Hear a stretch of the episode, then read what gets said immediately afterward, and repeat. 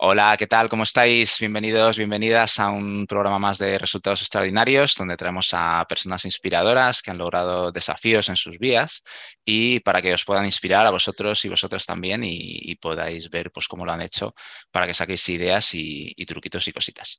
Bueno, hoy, yo soy Miguel Gil, soy director de Meraki Emprendedores donde ayudo sobre todo con la mente de los emprendedores y hoy tengo el gran placer de entrevistar a Enrique Silguero. Hola, Enrique. Hola, buenos días, ¿cómo estás? ¿Qué tal? Bueno, Quique es amigo mío de, hace mucho tiempo, de, nuestro pueblo. Y entonces, bueno, yo creo que te he visto crecer mucho como profesional, Quique, y ahora, bueno, contaremos un poco a todo lo que has hecho y la verdad es que, pues muchas gracias por brindarte a esta entrevista. Nada, gracias a ti por invitarme a tu programa.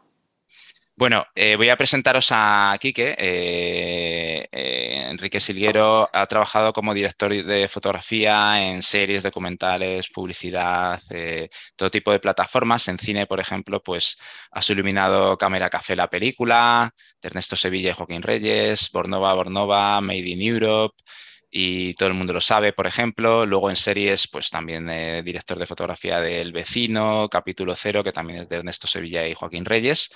La Reina del Pueblo, Dos años un día, por H por B. También has iluminado numerosas segundas unidades en series como El Ministerio del Tiempo, Pequeñas Coincidencias, Sequía, Señor Dame Paciencia. Películas como Guernica de Coldo Serra o Que baje Dios y lo vea de Curro Velázquez. También has hecho recreaciones de Cuarto Milenio entre las temporadas 7 y 10 y la serie Restartup. Luego para otras plataformas de Internet has realizado Camón, concurso de fotógrafos que son Instagrames. En publicidad, pues muchos anuncios publicitarios de clientes importantes, Coca-Cola, Sony, Movistar, Ikea. Videoclips de artistas importantes también, como Miguel Bosé, Malú, La Oreja de Van Gogh, El Pescado, Casey Spooner. Y bueno, muchas películas que has ido colaborando, eh, como Easy Mortal y Filemon 2, La Soledad, Bosque de Sombras, No habrá paz para los malvados. Em, y bueno, luego también eh, eres fotógrafo, en el que hace, bueno, en este trabajo pues reflexiona sobre las emociones humanas. Y bueno, pues como veis, eh, has hecho un montón de cosas, eh, una trayectoria larga. Y es lo que vamos a ir viendo hoy, Quique. Entonces, por eso, bueno, la primera pregunta yo te diría, tú primero estudiaste periodismo, ¿no? Que nosotros nos íbamos viendo en el pueblo, ¿qué vas a hacer? Tal? pues estoy estudiando periodismo. ¿Cómo ha sido esa transición en la que tú te diste cuenta de que, bueno, pues que no querías ir por ahí y luego empezaste con el tema del cine. Cuéntanos un poco cómo empezaste por ahí. Vale, pues a ver, yo estudié Ciencias de la Información en Salamanca porque realmente no tenía muy claro lo que quería saber y sabía que me atraía la imagen. Y, y en esta búsqueda eh, lo que encontré en Salamanca fue periodismo, que bueno, en realidad no era periodismo, ya te digo, no era periodismo, se llamaba Ciencias de la Información porque era mm, un plan de estudios que lo llamaba así en esa época. Y, y allí había asignaturas de radio, televisión, fotografía, cine. Y entonces yo me metí allí sin saber realmente en qué me estaba metiendo, pero también porque las asignaturas que había me gustaban, eran muy de humanidades, había literatura, historia, filosofía, em, bueno, eh, antropología, había asignaturas muy interesantes. Y, bueno, y yo me metí allí con, con, otros, con otro amigo, Raúl Prieto, que es actor. Y yo en segundo de carrera ya me di cuenta de que no quería ser periodista, no me gustaba el periodismo, no me gustaba lo que supone principalmente el periodismo, que es en la mayor parte de los casos mentir a, a la gente que, que lee las noticias o que ve, o que ve los informativos. Y, sin realmente tener muy claro qué es lo que quería hacer, sabiendo que me traía la imagen, me puse a hacer cursos de fotografía y cosas así, hasta que en cuarto tuvimos las prácticas de tele y al agarrar la cámara de televisión, y al agarrar la cámara así y empezar a moverme con la cámara, dije, uy, esto me gusta a mí, esto es lo que yo quiero hacer. Entonces, a partir de ahí empecé a mirar eh, escuelas de cine y de pues de meditarlo mucho, de darle muchas vueltas, eh, de buscar mucho. Eh, me vine aquí a Madrid a la escuela TAI y aquí estuve estudiando dirección de fotografía. O sea que fue un poco ir empezando a ver qué hacías, ¿no? Como todos un poco en aquella época, y luego ya de repente ver que la cámara te llamaba, ¿no? Que ya ahí había algo que sí que te vibraba, ¿no? Exactamente, vamos, o sea, el cambio fue radical porque yo periodismo no, no había nada que me atrajera y hice prácticas en todos los medios, aparte de el hecho de escribir que, era divertido, pero, eh, y bueno, y, estar en radio, o sea, no es que, no me, que me pareciera una cosa horrible, pero era algo a lo que yo vi que no me quería dedicar. Eh, he hecho la radio y luego he seguido colaborando con Cameraman, como, como has dicho bien antes. Eh, yo he tenido un blog yo también sobre audiovisual, o sea que, que es algo que, que, me gusta, pero no, no para dedicarme a ello, no para que fuera mi profesión principal. Y en el momento que, incluso habiendo hecho cursos de fotografía, en el momento que yo agarré la cámara fue en el momento que yo vi clarísimo que eso sí que era lo que me gustaba, eh, la imagen en movimiento y, y la iluminación cinematográfica. Bueno, o sea que un poco para las personas que nos ven y que se quieran inspirar también, pues para lograr cosas es importante seguir las vibraciones, ¿no? Seguir Sí, un poco lo que te llama, lo que tú notas que te gusta, lo que te, te atrae. Esa fue una clave importante para ti. Sí, sí, desde luego. Yo tuve la suerte de encontrar lo que me gustaba y seguir ese camino, porque yo recuerdo cuando estaba en quinto de carrera había mucha gente que me, profesores, eh, incluso fui a ver eh, allí grados de, de cine y televisión, todo el mundo me decía, no te vayas a Madrid, no te vayas a estudiar cine, ponte a trabajar ya de periodista y luego ya vas haciendo tus cosas, no sé qué. Era de que no, que no, yo esto no lo veo claro. Entonces, sí, para mí fue clave hacerme caso a mí y no hacer caso a los demás que me decían, quédate aquí, hazte periodista, eh, que dónde vas tú ahora, volverte a poner a estudiar. Era de, mm, sé que tengo 22 años, claro que me voy a volver a poner a estudiar, si no me gusta, yo no voy a ser periodista, no me gusta. A mí me ofrecieron en un periódico local de Salamanca, eh, creo que eran, eh, puede que fueran pesetas todavía, pero no sé, o sea, era un sueldo, era trabajar seis días a la semana, 12 13 14 horas al día y no sé si cobraba 900 euros. Es que ya te digo, no sé si eran pesetas y todavía era menos dinero, a lo mejor era, era menos 500 dinero, pelas, pues, la moneda. pues algo así. Y, y era de, pero este es el futuro que me espera, además trabajando en algo que no me gusta, ya no tanto solo por el dinero, sino porque era Mm, algo que no me gustaba. Y, realmente lo, lo de televisión, lo de cine sí que me atrajo. Tuve la suerte del año que me tomé de transición entre periodismo y venirme aquí a estudiar a Madrid, que me tomé un año como de reflexión en Salamanca, me apunté a, historia, estuve haciendo muchos cursos de diferentes cosas, diseño gráfico, eh, otros de fotografía, y tuve la suerte de caer en un cortometraje muy grande que se fue a hacer allí a Salamanca por diferentes circunstancias, que ahora no vienen al caso.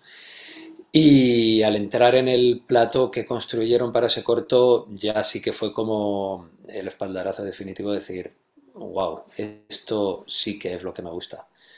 Porque ya es, era un mundo que, a diferencia del periodismo, que estás mintiendo, este ya directamente es una mentira que, que, que realmente cuentas sin ningún tipo de, de, de problema, ¿no? Es la ficción por sí que es muy bonita. Bueno, sí, yo recuerdo esa época, claro, porque todo esto tú y yo lo hemos vivido actualizándonos en los veranos, en Semana Santa, no, no recordaba lo de historia. Y es verdad que, claro, también eh, pues tuviste un, una parte de búsqueda, eh, ¿no? Sí, Porque sí, luego sí, te, tomaste este año, ¿no? Te, te vibró lo de cámara, tal, te empezó, o sea, que es importante también escucharse a sí mismo, pero buscar, ¿no? Probar diferentes cosas, ir viendo para ver, para encontrar luego, porque claro, tú podías haber seguido periodismo y sí, bueno, pues hubieras tenido una trayectoria y tal, pero no hubieras llegado a estar bien como estás ahora a nivel eh, No, interno. no, no, Entonces, no. esa experiencia de búsqueda, de probar, de, de ir viendo cuando todavía pues eh, tienes 22 años, ¿no? Mm. Lo ves también importante para, para centrarte y, y seguir. Sí, desde luego. O sea, yo mm, vi claro que aunque eso era lo que más me, me llamaba, eh, era una decisión que la quería reflexionar porque aparte costaba dinero, claro, era venir a Madrid eh, sin tener fuentes de ingreso y que luego tuve la suerte de poder eh, coordinar, trabajar coordinando figuración por una peli que se fue a hacer a Salamanca, Tuno Negro, entonces sí que tuve una fuente de ingreso.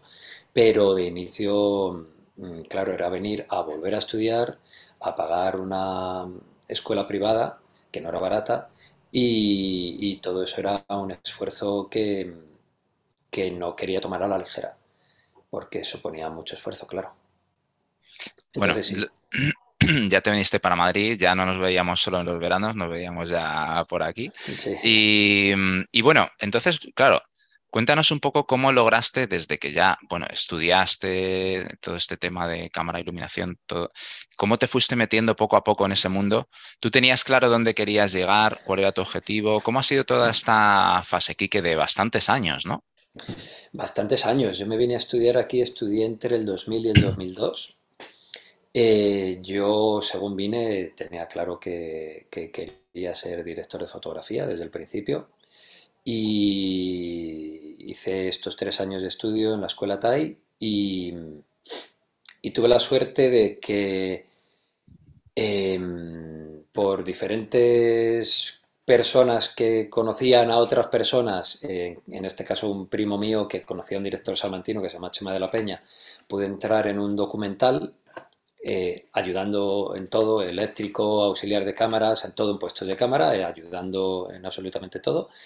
Y, luego este mismo director fue a hacer una película y yo ya le llamé directamente a él y le dije que me gustaría poder entrar de meritorio de cámara o, de eléctrico o algo así. Y él se lo dijo al director de fotografía, que era un Mendía, y, y bueno, y me metieron de Video Assist, que es un puesto del equipo de cámara, el que se encarga de llevar los monitores para que el director, el dire de foto, el dire de arte, el script, eh, vean el resultado que se está rodando y, bueno, luego ayudar en cámara dentro de lo que me dejaran y fuera posible. Y así pude entrar en, esa película, en, en Easy Dizzy. Eh, se dio la casualidad de que Unax Mendía era el dire de foto del corto que yo vi en Salamanca. Entonces fue como una cosa casi del destino, ¿no? El primer corto en el que yo trabajé, que yo estaba de auxiliar de producción, eh, cuando llego a dedicarme ya a, entrar en el equipo de cámara de manera profesional, la primera oportunidad fue con él. Y, yo con él es con el que trabajé hasta que me independicé en el 2007, creo que fue, la verdad es que no recuerdo ahora mismo el año, creo que más tarde, eh, para meterme en cuarto milenio. Y, hasta entonces prácticamente todos los trabajos que hice los hice con él. A ver, ¿cuándo hice yo capítulo cero? Eh, eh, cuarto milenio. Ni me acuerdo. Han sido muchos años. Y, sí, en el 2011 Pero, pero bueno, el caso es que fueron años, ¿no? En esta primera etapa, aquí que de, pues de, tú un poco, tú, bueno, tú hablas un poco de, sí, el destino tal, pero claro, eh, yo lo que veo desde fuera es que tú tuviste tu búsqueda, tenías claro tu objetivo, hiciste movimientos, te viniste a Madrid, o sea, la suerte hay que buscarla, tienes que estar ahí, y luego los contactos, ¿no? Al final, pues bueno, sí, tu primo, tal, moverte, meter la cabeza en algún sitio, en algo relacionado, por lo menos, con lo que tú quieres hacer, ir dando pasos. O sea que yo para nada veo una No digo destino que fuera el mismo dire de foto, ¿no? No, ah. no otra cosa. Eh, no, no, para nada. Sí, claro, yo, yo me tomé con mucho empeño la escuela, eh, lo di todo y, había varias personas en las que los profesores se fijaban, que nos tenían bastante en cuenta. Me hubo un profesor que ya me mandó a hacer prácticas a, una casa de alquiler de material de, de cámara porque porque vio que yo estaba muy interesado, entonces realmente había algunos que no es que destacáramos, que, bueno, sí, puede que también destacáramos un poco, pero sobre todo era que teníamos mucho más claro que los demás que nuestro objetivo era este. De hecho, somos los que a día de hoy trabajamos de cámara o directores de fotografía, el resto eh, han ido saliendo hacia otros lados, pues igual que yo en periodismo, que a mí no, no era realmente lo que me interesaba y, y se nota, pues los que destacaban allí en periodismo a día de hoy son periodistas, en los que no destacábamos nos fuimos en otras direcciones. Claro, pero bueno, hablas también de, darlo todo, del esfuerzo, o sea, de tener claro dónde quieres ir, de esforzarte mucho en esa dirección. También imagino que te ayuda el hecho de que sea algo que te gusta y ahí ya llegaste, bueno, como a dar el primer salto, ¿no? Con un cuarto milenio. Sí, sí, para, para, mí desde luego eh, era esfuerzo, pero también era, era sencillo en este caso porque me gustaba tanto, o sea, creo que era la primera vez que yo en mi vida realmente hacía, estudiaba y, hacía algo que me gustara. Hasta ese momento, pues había cosas que me gustaban y tal, pero a nivel estudios... Eh, era la primera vez que a mí no me costaba eh, porque me gustaba mucho. Y, entonces yo lo daba todo realmente porque me apasionaba lo que estaba haciendo. O sea, me salía natural querer esforzarme más y estar dándolo todo. Y sí, sí, evidentemente luego fue una época, eh, pues que lo acabo de mirar, estuve entre el 2003 y 2011 haciendo de videoasís, auxiliar, principalmente ayudante de cámara, menos, pero algo. Y, mientras, que yo casi todo lo que hacía era con los proyectos de Unas Mendía, también de Oscar Durán, otro director de fotografía, Jero Molero, eh, pero casi todo eh, era con un axe porque yo no quería trabajar con más gente en puestos técnicos para poder tener tiempo para poder hacer cosas de director de fotografía, ir eh, formándome, ir creciendo como director de foto y ir dándole un poquito de, fundamento a mi carrera. Y entonces ahí ya, eh, al poco de salir de la escuela, ya hice una película con, un colega de la escuela en Antemecuran, en Turquía, Made in Europe. Em, entre con una productora hacer videoclips, eh, con otra para poder hacer publicidad, cosa que si yo hubiera estado haciendo solo proyectos con un axe, eh, o sea, con, más directores de fotografía, eh, no habría podido hacer. Entonces yo decidí sacrificar un poco la parte económica, porque claro, yo como auxiliar cobraba bastante mejor que como director de foto, por hacía proyectos muy pequeños, en pro de poder hacer más trabajos de lo que a mí realmente me gustaba.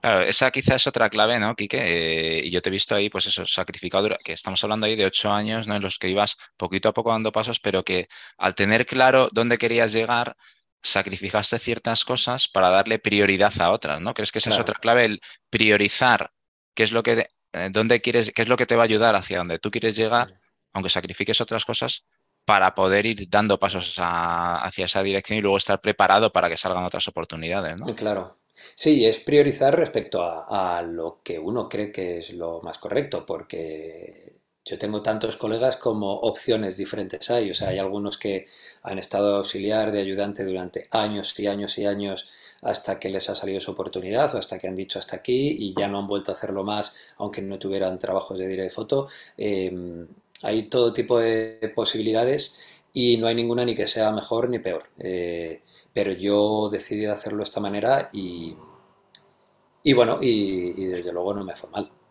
Claro, eh, hay muchas formas, ¿no? Pero en tu caso lo que te ha llevado por ese camino ha sido saber lo que querías y priorizar.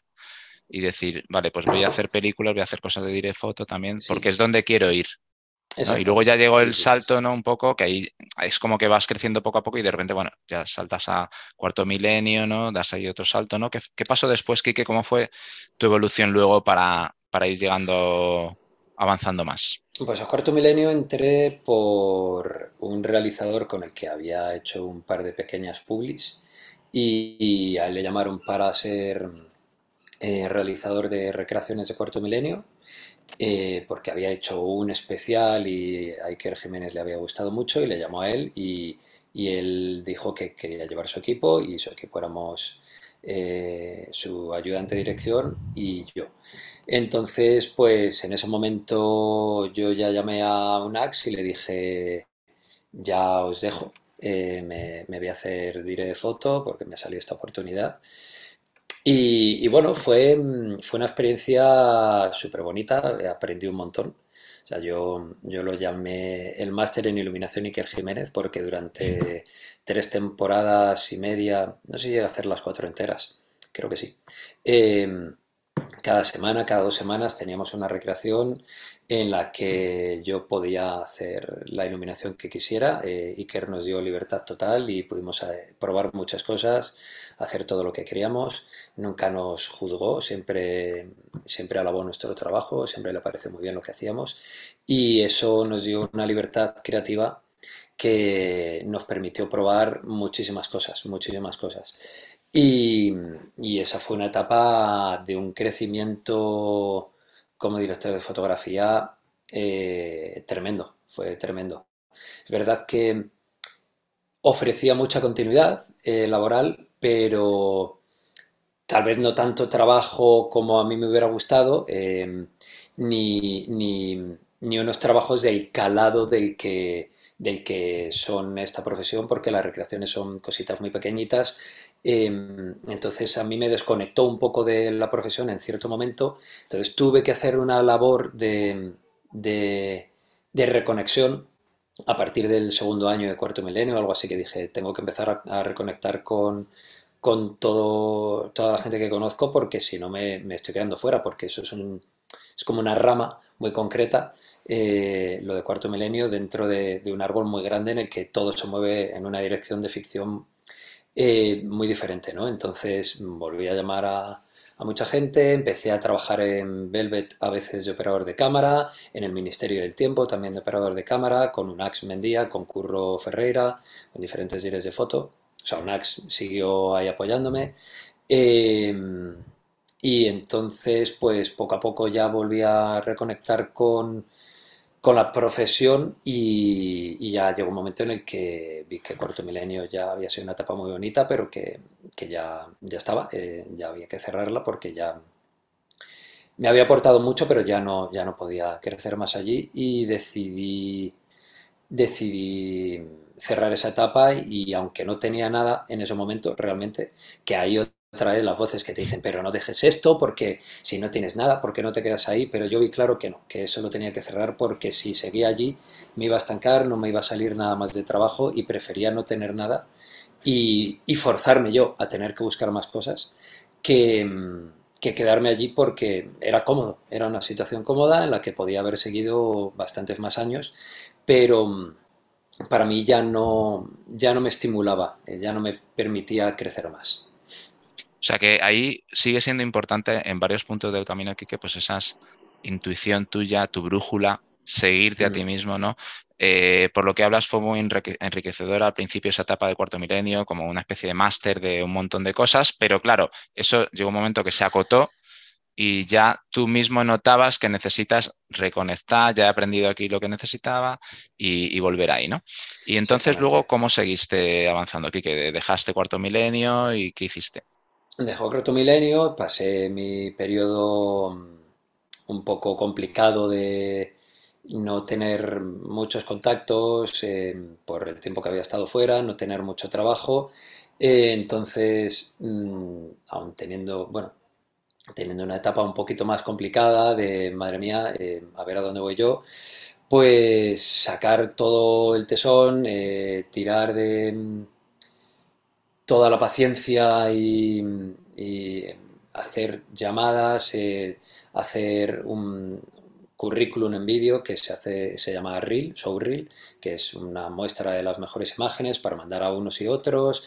Eh, pues bueno, poner todos los todo el esfuerzo y todo lo que yo podía poner de mi parte para tratar de atraer trabajo y, y tener mucha calma aparte de hacer llamadas que no siempre fructifican, eh, y esperar, esperar y esperar, y, bueno, pues se dieron, se fueron dando las oportunidades que ya te he dicho entre Velvet, sobre todo el Ministerio del Tiempo, mientras eh, había ido a hacer una película, a, otra película a, a Turquía, Bornova Bornova.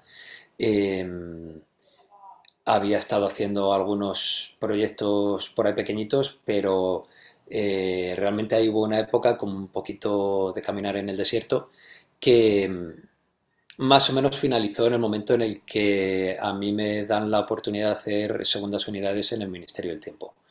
Y a partir de ahí, pues ya se me fue abriendo un poquito más el camino y aún todavía hubo una época más o menos complicada hasta que mm, hasta que un productor, Manu Sánchez, decide, ve mi trabajo y, es en el momento en el que él está buscando director de fotografía para Ernesto Sevilla y Joaquín Reyes para Capítulo Cero, que ellos después de haber hecho todos sus proyectos eh, con el mismo equipo, hay un momento en el que deciden que es momento de separarse y de cambiar y le encargan a Manu Sánchez, su productor de toda la vida, buscar un director de foto y, y, alguien le recomienda mi nombre, él ve mi trabajo y contacta conmigo y, y, me, me, propone como director de fotografía, aparte de otros nombres que les dijo. dijo, tú eres mi apuesta particular, tengo que proponerle varios nombres.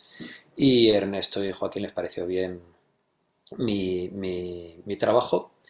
Y a partir de ahí entré en capítulo cero y ya ese es el momento realmente, te hablo de hace cinco años, cuatro o cinco años, en el que, en el que ya mi carrera eh, pega un cambio radical. O sea, no es que hasta ese momento no viviera ya de la foto, porque yo vivía de la foto desde cuarto milenio, pero vivía muy escuetamente, eh, muy, muy, pequeñamente. Eh, tenía, tenía grandes limitaciones porque no trabajábamos tanto, porque no hacíamos tantas recres en realidad.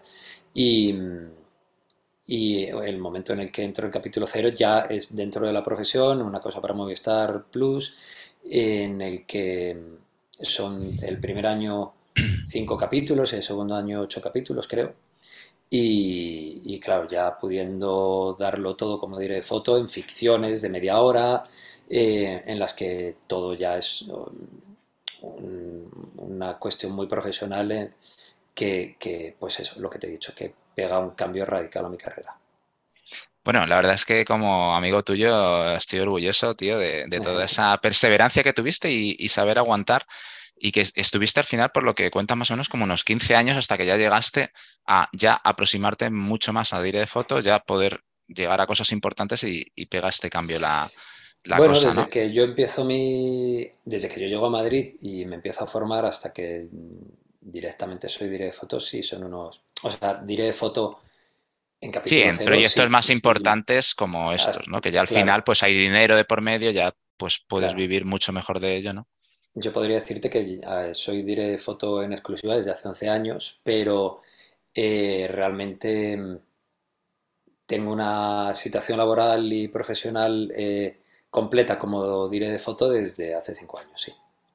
Bueno, y desde esos 5 eh, años para acá, Quique, ya en otro nivel, ¿cómo has ido avanzando? ¿Qué cosas has ido haciendo?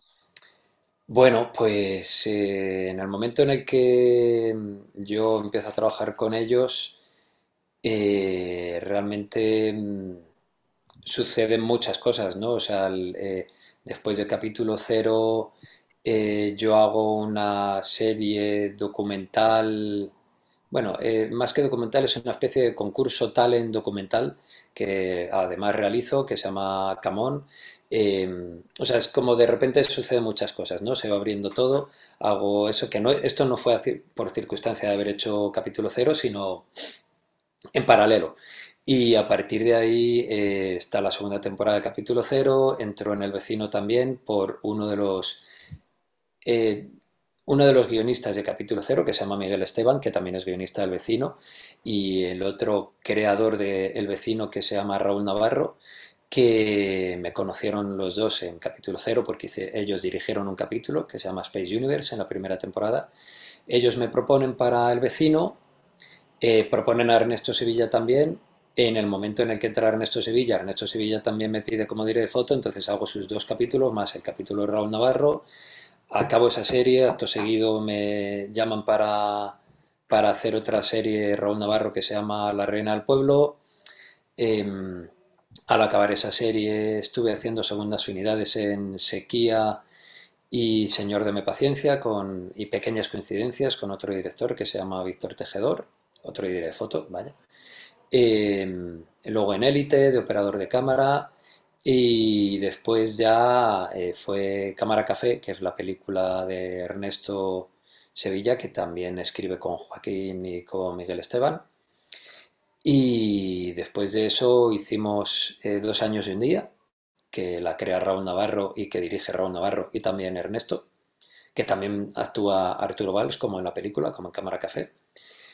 Y, después de eso, la misma productora con la que he hecho em, La Reina del Pueblo, eh, Cámara Café, y Dos años un día me propone para hacer por H por B, que es un proyecto de Manuela Burlo Moreno, y ese proyecto es en el que he estado hasta agosto y de hecho todavía estoy haciendo la parte postproducción, que ya es una fase mucho más relajada que el rodaje, que, se, que es simplemente hacer, bueno, simplemente es hacer procesos de color y, y, en eso es en lo que estoy ahora mismo enfrascado.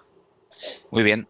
Entonces, Quique, bueno, aparte de estas claves que hemos ido viendo, eh, también, claro, has ido haciendo un buen trabajo, por eso has conseguido avanzar, ¿no? Eh, ¿cuáles son para ti los principios o claves más importantes para ser un buen director de fotografía que te, hayan, que te han ayudado a ti? Mm, realmente eh, yo no sabría decirte así muy bien cuáles son mis claves, eh, aparte de, por ejemplo, tener cierta autocrítica eh, sobre el trabajo, tener em, un gusto estético, el mío en este caso, muy fundamentado en, en, la pintura renacentista. El ver y observar mucho, eh, desde eso, de pintura, fotografía y mucho cine. Y en cuanto al trabajo en rodaje, eh, para mí mis claves son eh, tratar de ser rápido dentro de, dejar, de conseguir un resultado profesional bastante, bueno, en mi caso el mío, bastante estético Em, pero ser rápido para, es, decir, trabajar teniendo muy claro qué tipo de producción estás, cuáles son los tiempos de la producción y no tratar de ser el protagonista por encima de la serie o el proyecto. Adecuarnos, a saberme adecuar a los a, a cuál es el proyecto, a cuáles son sus tiempos, a cuáles son sus posibilidades. Y, y eso creo que es una clave importante para un director de foto, que somos los que marcamos bastante el tiempo en un rodaje, porque muchas de las veces el equipo entero solo espera que se ilumine. Entonces, si nosotros dedicamos mucho más tiempo al rodaje, a la iluminación queda menos tiempo para el resto del rodaje. Entonces, para mí esa es una clave importante y la otra es saber hacer equipo, el tener una actitud positiva y y sensible hacia las demás personas y, familiar hacia las demás personas. O sea, yo, yo en mi caso intento llevar muy buen humor y mucho cariño al rodaje, siempre para, para hacer bastante, bastante agradable el rodaje para todos, porque los jefes de equipo, el director, el ayudante de dirección y el director de fotografía, que somos las personas que más peso tenemos durante el rodaje, que más protagonismo, que más se nos oye, más se nos ve durante el rodaje, somos, eh, somos unos pilares y somos unos faros importantes. Si, si nosotros generamos buen rollo, habrá buen rollo. Si generamos mal rollo, el rodaje puede ser un infierno. Entonces, para mí es importante, para mí una de las claves es que es importante que todos nos lo pasemos bien. Y yo eso lo llevo bastante eh, impreso dentro de mí, que todos podamos disfrutar del trabajo. Bueno, son claves importantes, Quique. Y mm, claro, en este camino también habrás tenido dificultades, hemos nombrado algunas, ¿no? De tener que venir a Madrid, tal, ¿no? Pero, ¿qué dificultades has experimentado tú durante todos estos años y cómo las has logrado superar para poder conseguir lo que te habías marcado? Dificultades, más que venir a Madrid, que eso fue una decisión más que una dificultad, eh, es el, el abrirse un hueco esto es una profesión muy particular en la que muchas veces es más importante em, la gente que te conozca y el cómo te has desenvuelto en los trabajos que, que, que lo que tú hayas hecho en ese trabajo a nivel técnico.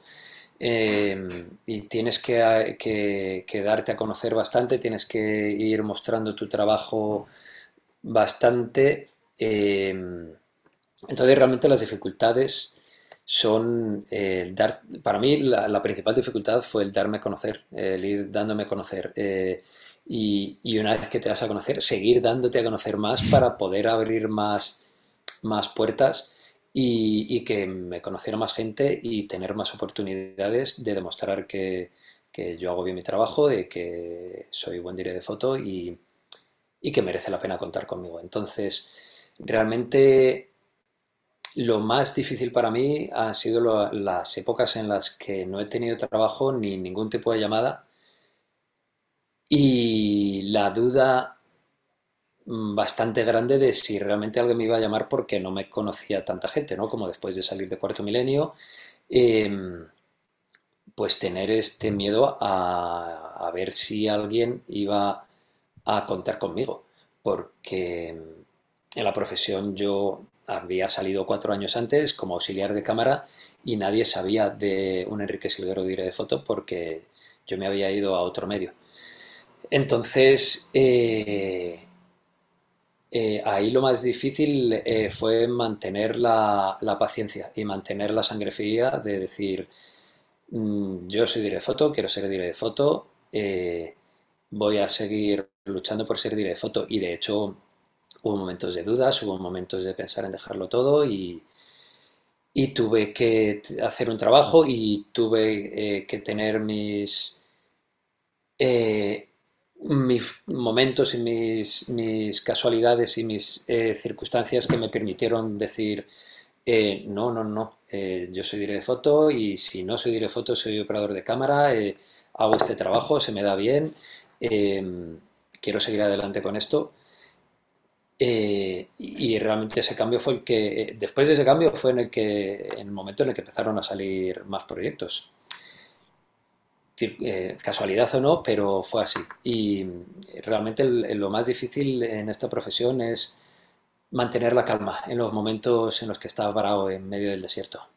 ¿Y qué te, qué te ayudó ahí, Quique, a tener esa paciencia, a mantener la calma, a no abandonar pues hubo momentos en los que realmente no sabía ni a qué agarrarme. Eh, mm, pues me aferré a, desviarme la atención un poco, a hacer deporte, a hacer otras cosas.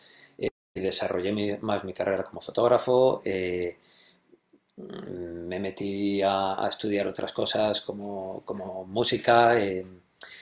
entretener mi tiempo con otras cosas y abrir mi mente a la posibilidad de, pues si no hago solo cosas de dire foto, en ficción, que es lo que a mí me gusta, mm, voy a abrirme a hacer más cosas como realizador, por eso también de repente me surgieron posibilidades de hacer cosas de realizador, eh, a cámara, aunque sea de tema más reportaje, que había hecho durante otros periodos, em, a abrir un poco la, mente a diferentes posibilidades y sobre todo desconectar un poco de, esto también. O sea, relajar, relajarme en torno a nadie me llama, que es de, bueno, ya me llamarán. Y, también el trabajar mucho para tratar de provocar que me llamaran.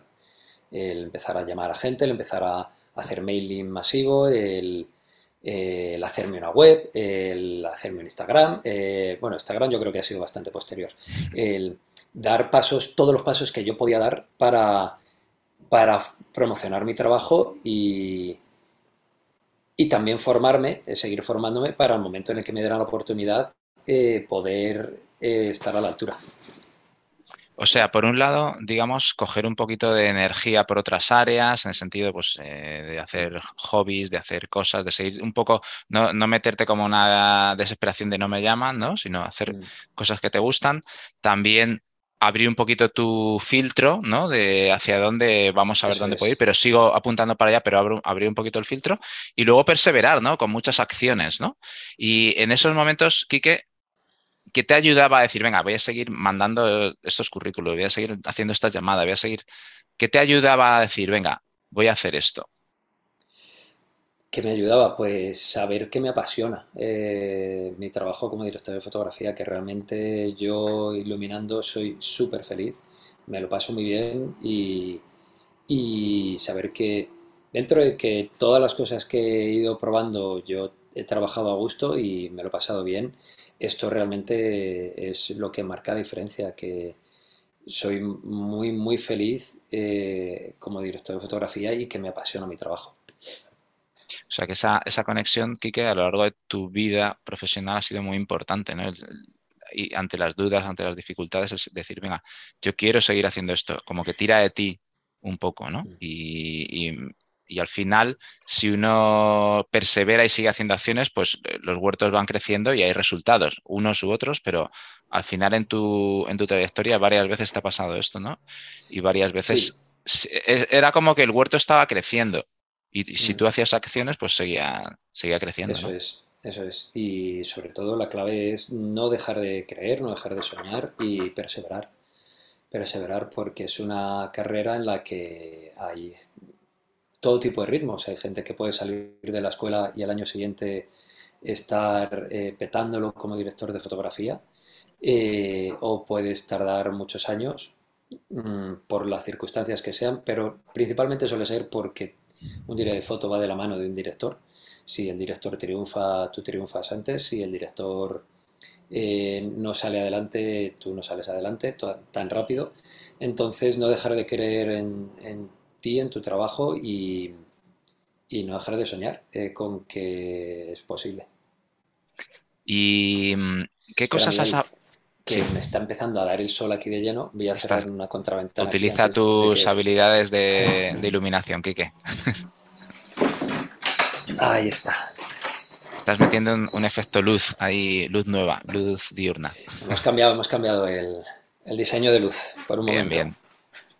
Bueno, sí, estábamos hablando, Quique, también un poco de que, eh, aparte de dificultades y cómo las has superado, ¿qué aprendizajes así más importantes te has llevado tú durante estos 20 años de, de perseguir tus sueños y tus objetivos? ¿Qué aprendizajes en torno a mi profesión o en torno a la En vida? general, en, ge- en general, ¿qué cosas dices, mira, yo he aprendido esto en este camino, ¿no? En el- la profesión, en la vida, en, en general. Qué buena pregunta, qué complicada pregunta. Eh, exige una gran reflexión esta pregunta. Em, pero unido un poco al momento en el, en mi, gran momento de, duda, de trauma respecto a mi trabajo, que hubo varios episodios que a mí me reengancharon con mi profesión. Eh, ahí sí que hubo tres grandes aprendizajes y, creo que son de los más importantes que he tenido, que, que fueron, eh, por un lado, tomarme cualquier trabajo que yo hacía como, como el trabajo más importante de mi vida, como lo más bonito, lo más guay que podía hacer y que podía tener, sin importarme si era un corto o si era una película, o sea, tomármelo con la misma pasión. No juzgar el trabajo, sino el darlo todo eh, por, por, mi trabajo, por lo que estuviera haciendo.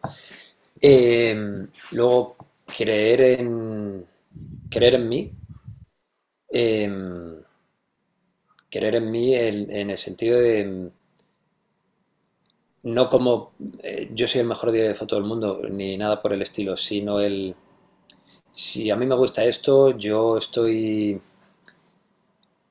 siempre dando todo lo que yo puedo. eh, con esto para mí es suficiente. eh, es lo que a mí me va a marcar el camino, el, darlo todo, el, el tratar de, de hacerlo lo mejor posible.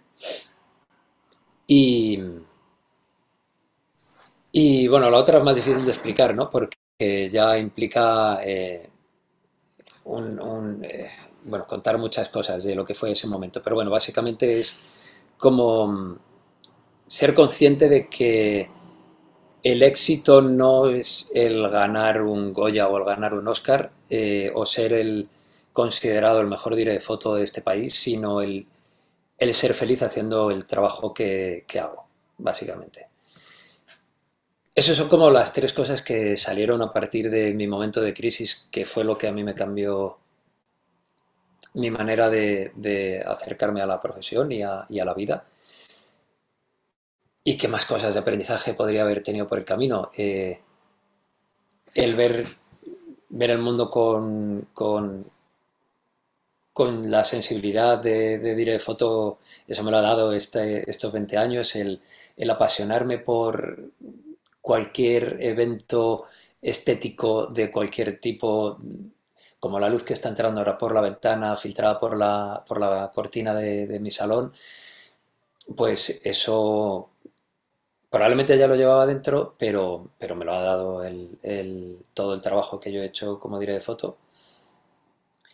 Y, y, el, y, y algo que sí que me lo ha- he notado mucho cambio durante estos años de profesión es el que te lo he dicho un poco antes en cómo trabajo yo como director de foto, el, el- em, ser una persona muy cariñosa en rodaje, eh, fue eso, o sea, el, vol- el amar mi profesión y a toda la gente que está haciendo mi profesión. El ser una persona que, eh, querer ser una persona, creo que lo soy, que, que, que dé cariño, que, que esté, al estar feliz, que quiera que los demás estén felices también. Bueno, yo creo que eso último y lo primero que has dicho, Kike, que hablas también como de disfrutar del camino, que también te Ujú. ayuda a relajarte, ¿no? Y a que las cosas, Sí. a, a no- a- a trabajar esa presión que tienes ahí, ¿no? Por los resultados. ¿no? ¿Y cómo has hecho para decir, vale, voy a tomarme este trabajo, aunque no sea a lo mejor mi objetivo final, ¿qué hacías para decir, me lo voy a tomar como si fuera pues lo mejor del mundo ahora mismo? ¿Qué te ha ayudado a ti a decir, vale, voy a tratar de disfrutar de este trabajo, de mi camino? Pues eso en realidad surgió de una conversación de, durante esa época en la que yo estaba pensando no voy a conseguir ser director de foto nunca, eh, con una amiga que me dijo que yo le decía, es que solo me salen proyectos pequeños, eh, nunca me salen proyectos grandes y la de que sean pequeños o grandes, esto te lo estás diciendo tú, esto es tu decisión, nada más que tuya. Y en realidad fue esa pequeña charla la que la que me hizo cambiar la perspectiva de los trabajos. Esa charla y otra de otra amiga que me dijo, quédate con lo positivo del trabajo que estés haciendo, eh, no con lo que te falta para, para lo que tú supuestamente quieres llegar a ser, que tal vez ya lo estés siendo, ¿no? Y fue ese cambio de, perspectiva, el dejar de ver lo que faltaba de llenar del vaso, sino lo que ya tenía. Eh, empezar a pensar eso desde, pero si mi vaso está muy lleno, o sea, soy yo el que está pensando que no está lleno. Y ese fue el cambio en el que yo empecé a, ver las cosas así. Y el paso, uno de los pasos muy importantes para empezar a tomarme el disfrute más en serio en el trabajo, más que el resultado, que no digo que yo no dé un buen resultado, porque yo creo que hago buenos resultados, sino el ya sabiendo o el ya viendo cómo trabajo, el no ir a, a- a- tratar de hacer un trabajo por el que a mí me den el gran trabajo de mi vida fue a partir de la primera temporada de capítulo cero, que claro, fue mi gran oportunidad y yo quise controlarlo todo y quise eh, hacer que ese trabajo fuera el mejor trabajo del mundo para que a partir de ahí me llamara tanta gente que, que me sobrara el trabajo. Y la realidad es que acabé ese trabajo y a mí no me llamaba nadie igualmente que antes, ¿no? Y fue de, vale, o sea, lo importante no es realmente, una vez que se estrenó, claro, es de no es, eh, o sea, ya he visto que haciéndolo súper bien eh, tampoco tiene por qué llamarme más gente, porque las circunstancias son, si haces el proyecto que lo peta del todo, pues te llueve mucho el trabajo, si no, pues te llama la gente que te está llamando, la gente que te ve trabajar y la gente a la que te- le gusta tu trabajo. Y en ese momento fue de, vale, esto lo he hecho eh, mm, controlándolo todo, tratando de hacerlo lo mejor posible, eh, dentro de que lo he disfrutado mucho igualmente. Eh, la segunda temporada voy a hacer lo que, no lo que creo que a los demás les va a gustar, sino lo que a mí me da la gana. O sea, yo ya no voy a pensar en el espectador ni en el director. En el director tengo que pensar porque él es el que me tiene que decir si le gusta o no le gusta, pero eso es un trabajo previo, ¿no? Yo le, hago mis propuestas, él me dice sí o no y yo luego las ejecuto eh, con mi estilo, ¿no? Eh, sino voy a disfrutar de esto, o sea, voy a, a liberarme de todo tipo de prejuicio, de todo tipo de pensamiento de esto es lo que a mí me va a dar más trabajo, porque puede que sí, puede que no, pero lo que desde luego me va a hacer a mí mejor o me va a hacer a mí disfrutar más es liberarme de ese tipo de ataduras y, dejarme llevar por lo que a mí me apetezca hacer, ¿no? Esto es una charla que he tenido alguna vez con mi colorista que dice, no, es que si lo coloreamos así, a lo mejor a los espectadores no les gusta. Digo, es que me da igual, me da igual, si, si a mí no me gusta, Me da igual que al espectador no le guste. O sea, es importante que a mí me guste sobre todo.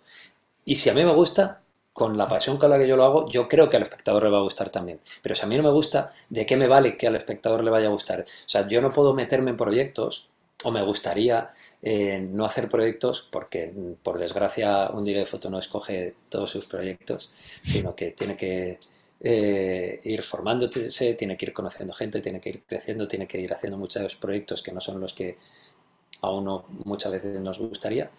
Em, escoger el poder hacer las cosas que a uno le gusta, contar las cosas que a uno le gusta. Pues por lo menos con mi luz intentar hacer eso, hacerla de la manera que a mí me gusta, independientemente de lo que a los demás les vaya a parecer, pero partiendo de la idea de que si yo lo hago, hago lo que a mí me gusta, creo que va a gustar. Pues esa liberación para mí fue un poco la que, a la que produjo el gran cambio también. O sea, pasar de lo que falta poner el foco en lo que sí hay y ya estaba, con una decisión de decir, bueno, esto para mí es importante, y pasar de, eh, el foco de, digamos, unos listones externos, de buscar unos resultados concretos, a unos, no listones internos, sino a unos criterios internos de conexión, de decir, bueno, yo mismo quiero transmitir algo, voy a estar yo satisfecho con esto, ¿no? Y esas dos cosas te han, te han hecho, pues bueno, estar más conectado, yo creo, y más relajado con, mm. para, dar lo que tú tienes, ¿no? Claro, claro, eh, me permite sacar más de mí y de hecho yo creo que la segunda temporada a nivel fotográfico de capítulo cero, que es en la que es más fácil comparar, ¿no? Bueno, dentro de que son capítulos que todos son diferentes, pero a Ernesto también se le nota, ¿no? A los dos se nos nota un cambio muy importante en ese sentido. Estamos mucho más liberados, tanto él como yo. Yo hablo de mí, ¿no? Eh, yo estoy mucho más liberado y, se nota en la foto tremendamente. Y, y, se nota, al menos lo noto yo, en el sentido de que ah, estoy haciendo, estoy jugando con la luz, que no es que antes no lo hiciera, porque creo que siempre he jugado con la luz, pero a partir de ese momento, o sea, yo, yo esto lo tomo de una manera muy intuitiva, muy un proceso que sí que trabajo mucho la creatividad, pero en la que también me doy mucha libertad a mí mismo y también a mi equipo. Que ese es un poco el cambio. A mi operador de cámara, a mis ayudantes de cámara, a, a mi jefe de eléctricos, eh, saben lo que yo quiero contar y les dejo que ellos lo expresen libremente también. Que antes era de no, no, no lo expresáis como yo digo. Ahora es de, ¿qué te parece si es de para adelante?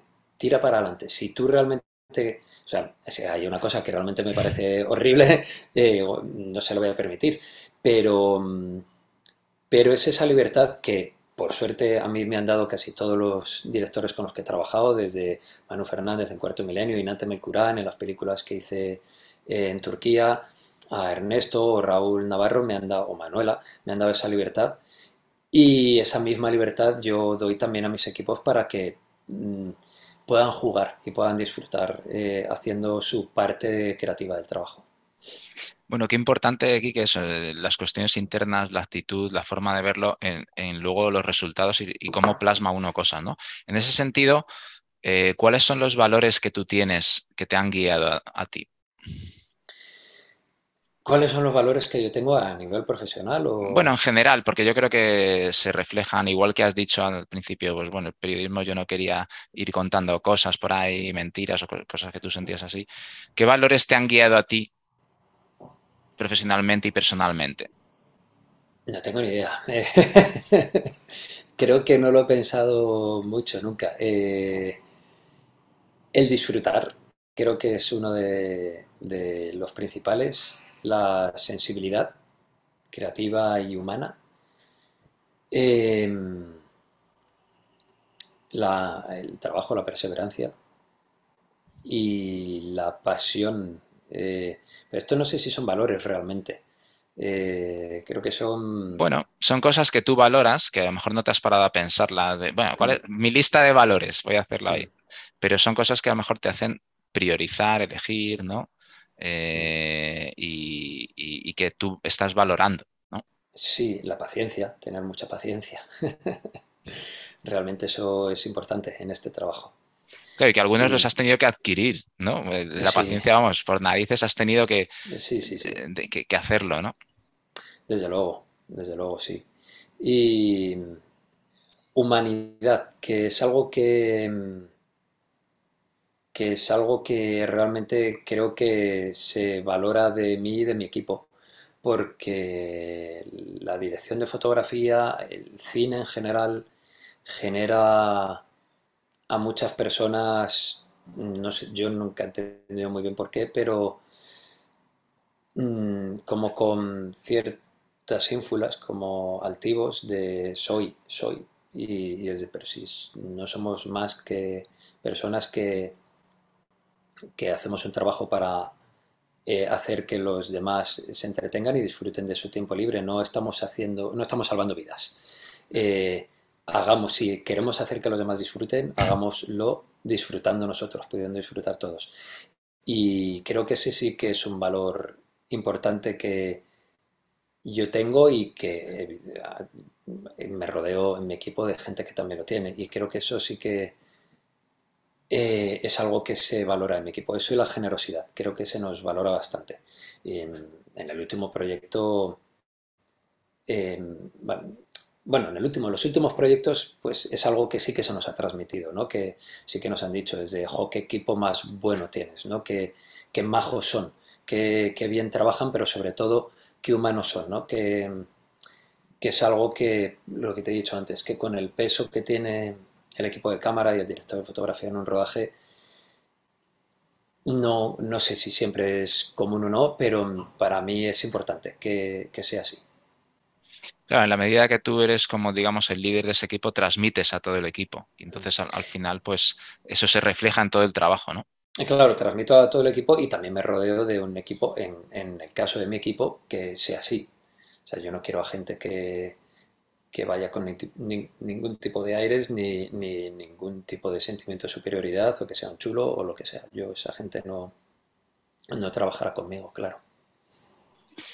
¿Y cómo te organizas, que ¿Tienes alguna rutina de trabajo de cómo que a ti te venga bien o que te potencie?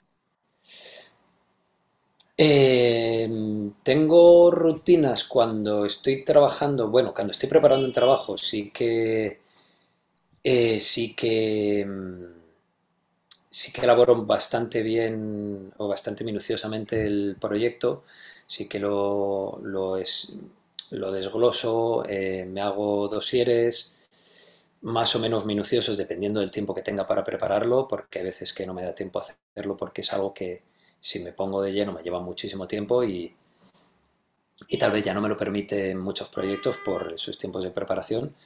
Pero bueno, en cuanto a un proyecto, sí que intento desglosarlo bien, eh, querer entender qué está contando el director con ese proyecto, qué entiendo yo con ese proyecto, cómo lo voy a traducir en luz y esto explicárselo a todo mi equipo eh, con ese dossier eh, para que ellos también lo interpreten respecto a mi idea y que luego ya se sientan libres. Y, y luego día a día teniendo un, Yo trabajo de una manera que no sé si es la que trabajan otros días de foto, pero yo elaboro un drive en el que doy cabida a todos los equipos para que puedan ir viéndolo tanto lo que queremos hacer como lo que ya hemos hecho, para que tanto vestuario como arte como eh, la script como cualquier persona, Maquipelu, eh, cualquier persona que necesite acercarse al día a día del proyecto, vea cuál, cuál está siendo mi trabajo y el resultado de ese trabajo. Y, por ese lado, en cuanto al trabajo, hago así, luego cada día leo lo que vamos a hacer, eh, que ya tengo preparado previamente con el, con el jefe de eléctricos. Pero bueno, creo que tú ibas más allá que a, lo que es el trabajo. Yo cuando no estoy trabajando suelo liberarme un poco de lo que es la, iluminación cinematográfica. Yo lo que, en cuanto a, qué trabajo hago, ya hago más trabajos propios míos sobre mí mismo para, para seguir en paz conmigo mismo, eh, mantener una salud mental, una higiene mental. O sea, yo hago mis trabajos de higiene mental, igual que de higiene física, eh, ir al gimnasio, a la piscina, eh, nadar, eh, montar bici, jugar al fútbol. pues también hago mis rutinas de higiene mental para, para estar en paz, incluso en esos momentos difíciles en los que no hay mucho curro, que por ejemplo hace dos semanas después de volver de vacaciones era de, uff, eh, vale, postproducción ahora, pero a ver qué me llama a mí, a ver qué me llama a mí, joder, que, que no me conoce tanta gente, ¿no? Los miedos pasados, ¿no? Y es de, libérate, tranquilo, ya me llamarán. Si yo, si siempre me han llamado, si trabajo bien, si soy buen director de foto, em, las cosas van a ir pasando, no, no hay ningún problema. Pues tengo toda mi rutina de trabajo mental en ese sentido y luego el desconectar mucho de esta profesión porque es una profesión muy absorbente. Entonces, centrarme en otras cosas. Eh, eh, con el piano, ahora quiero, voy a hacer un curso de, escritura, o sea, cosas que no tienen nada que ver con esto y, y que me liberan de, de estar focalizado siempre en lo mismo, que, que, al final a mí me gusta mucho mi profesión, pero me parece que la vida es mucho más grande como para estar solo pensando en iluminación y, y en cine. Vale, ¿y quiénes son tus referentes o personas en las que te has inspirado, maestros, maestras? Pues el más, más cercano evidentemente fue, ha sido un Ax Mendía, que, que sin ser un maestro propiamente dicho, de que él me fuera contando sus cosas, ha sido mi maestro porque es con el que yo me he formado fuera de la escuela y en el que yo me fijaba y que en un momento dado se convirtió casi en un problema para mí porque yo quería ser un Axmendía ¿no? y, evidentemente no soy un Axmendía, soy Enrique Selguero y esa, esa fijación en un momento dado también era la que a mí me encorsetaba, ¿no? Quiero ser, quiero ser y no hago los proyectos tan grandes que hace un Axe y eso, eso fue una limitación en un momento dado. Y luego fotógrafos de todo tipo, eh, me gusta mucho Ervin Olaf, un, un fotógrafo holandés que hace una fotografía muy especial, muy diferente. Enric Montes, que si ves su trabajo no tiene absolutamente nada que ver con lo cinematográfico, es, es son cosas... Ervin Olaf sí es más cinematográfico. Es, es, un tipo muy artístico que hace cosas muy libres, muy diferentes, muy bonitas. Y en pintura, evidentemente, el, Renacimiento está ahí, Caravaggio es Rubens, son grandes referentes siempre, pero eh, a mí siempre me ha interesado cosas que también que no tienen, de las que no puedo extraer eh, estilos para mí eh, a nivel fotográfico, eh, cinematográfico, sino como inspiraciones de artistas muy diferentes que como pueda ser Turner, como pueda ser eh, los románticos, eh, prácticamente cualquier romántico eh, bueno, todo el romanticismo sí, ¿no? me, me ha apasionado bastante siempre. Eh, Goya, con la tapa negra, con todo lo... ¿no ves? De eso a nivel cinematográfico no, no, tiene nada que ver, ¿no? Pero son referentes que a mí me, me, movieron, me movieron mucho, me han agitado mucho siempre. Y así ahora mismo no me doy cuenta Gutiérrez Solana, eh, que es una exposición que vi en el Reina Sofía. Es muy importante ir a ver exposiciones, ir a ver, ir a museos, ir a visitar cosas para, para que te den la vuelta a la cabeza. Porque si no solo vemos cine y series, y en nuestra profesión muchas veces sí, de ellos puedes sacar, uy, qué guapa es esta luz, a ver si hago algo parecido en el próximo proyecto o, o, al menos en alguna secuencia o lo que sea, pero creo que es más interesante ver artistas que, que te vuelven un poco la cabeza y que, que, que, a mí me hacen querer ir más allá, que me hacen no querer hacer otra vez lo mismo, sino querer dar la vuelta a lo que ya estoy haciendo o por no repetirme, el, el, el adecuarme, el, el hacer algo propio que sea único para ese proyecto. ¿no? Entonces, el ver cosas de gente que no tiene nada que ver con esto a mí me ayuda mucho.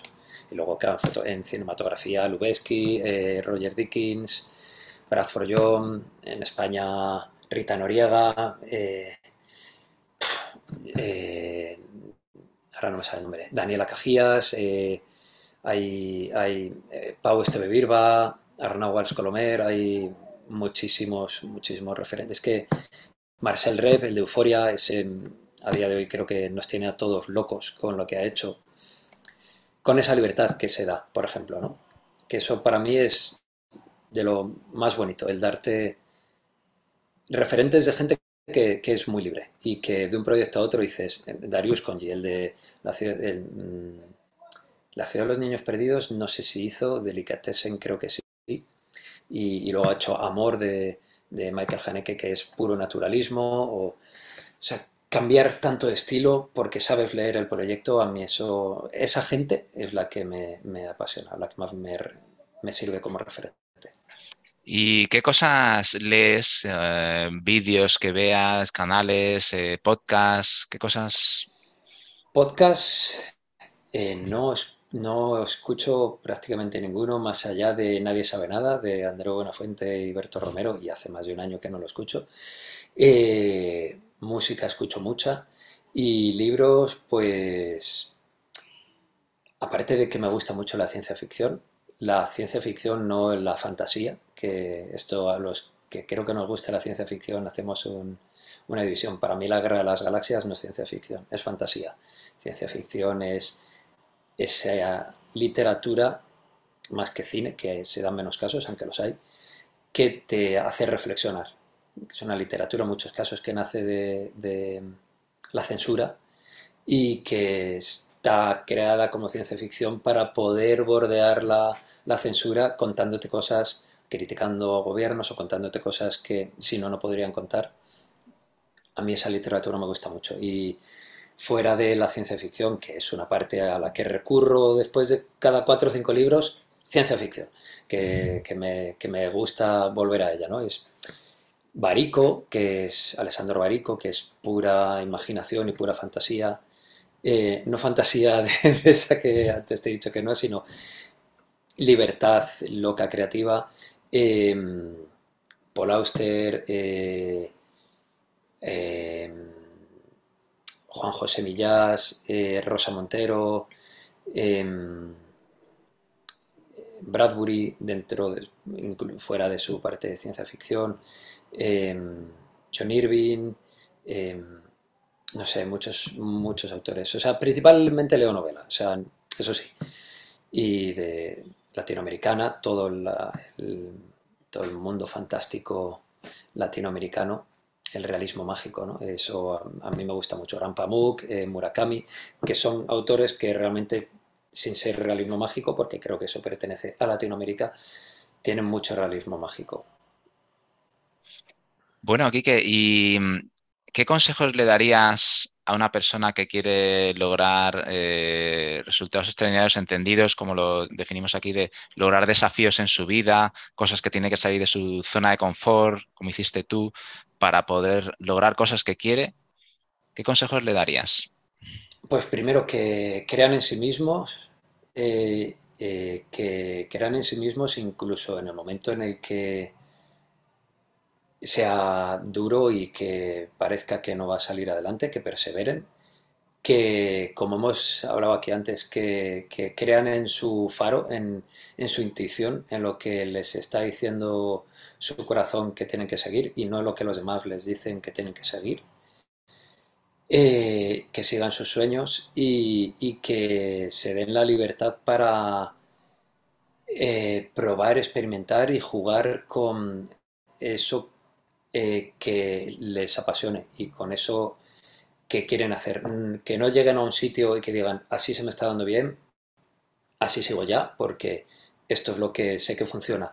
Que, se den libertad porque el juego es, muy bonito y, darse esa libertad creo que es, muy bonita para seguir eh, siendo un niño y seguir disfrutando de lo que hacemos. Bueno, muchas gracias, Kike, por tus consejos. La última pregunta ¿A quién te gustaría ver aquí en el programa que le hiciera una entrevista para que contara un poco cómo ha hecho pues, las cosas que ha hecho? Pues a mí me gustaría mucho ver a una muy buena amiga que se llama Ruth Villamagna, que es una pintora escénica que realmente creyó en, en, sí misma, creyó en lo que quería hacer y en lo que y en dónde lo quería hacer. Y después de trabajar varios años aquí en Madrid, decidió irse a, a Nueva Zelanda a probar fortuna a intentar trabajar en el Hobbit, cosa que por desgracia no pudo ser posible porque no es nada fácil trabajar en Oceanía y no le dieron la, visa. Eh, se volvió y dijo, yo no me rindo, yo quiero hacer proyectos muy grandes eh, que aquí en España no se me permiten hacer. Eh, y se fue a Londres y ha trabajado en La Guerra de las Galaxias, ha trabajado en Animales Fantásticos, en Juego de Tronos, en las películas de Tim Burton, de Wes Anderson, eh, vamos, en Batman, en la última Batman, o sea, es una persona que realmente ha conseguido eh, llegar a, su, a conseguir, a lograr lo que se proponía y, hacerlo muy guay. Y, además ha hecho un podcast también muy interesante. Que, que, tú no oyes. Que yo, que yo, no oigo, pero en el que he participado. Que, animas a. Que animo a escuchar, que se llama Alchemist con K y acabado en T, que habla de su trabajo y de lo que es ese trabajo y que es realmente muy divertido y, que aunque no te guste tanto ese trabajo, o sea, es decir, el cine a lo mejor es, un podcast muy divertido de escuchar, es, está bastante bien. Aunque yo no lo oiga. te, han, dicho, te han dicho, No, es que eh, lo he escuchado Que saliste en un, en, un, en un, episodio. Estuve una vez eh, con ellas. Muy bien, Kike, pues nada, hablaremos con Ruth a ver si le apetece que le hagamos una, entrevista. Pues oye, eh, ha sido un placer para mí verte en esta faceta, ¿no? De hacerte una entrevista. Muchas de estas cosas ya me las habías contado, pero lo, hemos hablado desde otra óptica y yo creo que ha sido muy inspirador, Kike, para la gente. Eh, eh, pues eso es tu premio a la perseverancia y a creer en, tu camino, ¿no? Y, bueno, pues muchas gracias por tu, por tu presencia, Kike. Para mí ha sido un placer estar contigo y, me ha gustado también mucho cómo de mis reflexiones tú extraías unas afirmaciones muy precisas en torno a lo que yo muchas veces sin saber realmente he hecho para, estar ahí, ¿no? un poco haciendo todo eso que, de lo que tú hablas en tu programa y me ha gustado escuchar esas conclusiones tuyas y, y nada, y estar eh, siendo entrevistado, que no es algo que normalmente me pase. En lugar de tomarnos algo por ahí. Pues nada, Kike, muchas gracias y nos vemos en los bares. Un abrazo. Un abrazo, gracias a ti. Bueno, pues hasta aquí el, programa de hoy. Eh, como veis, ha sido muy interesante con, con Quique Silguero. Y nada, os emplazo a la siguiente entrevista para que podáis ver pues, más personas, más estilos de personas, cómo han conseguido resultados extraordinarios en sus vidas logrando sus desafíos. Un abrazo y hasta el siguiente.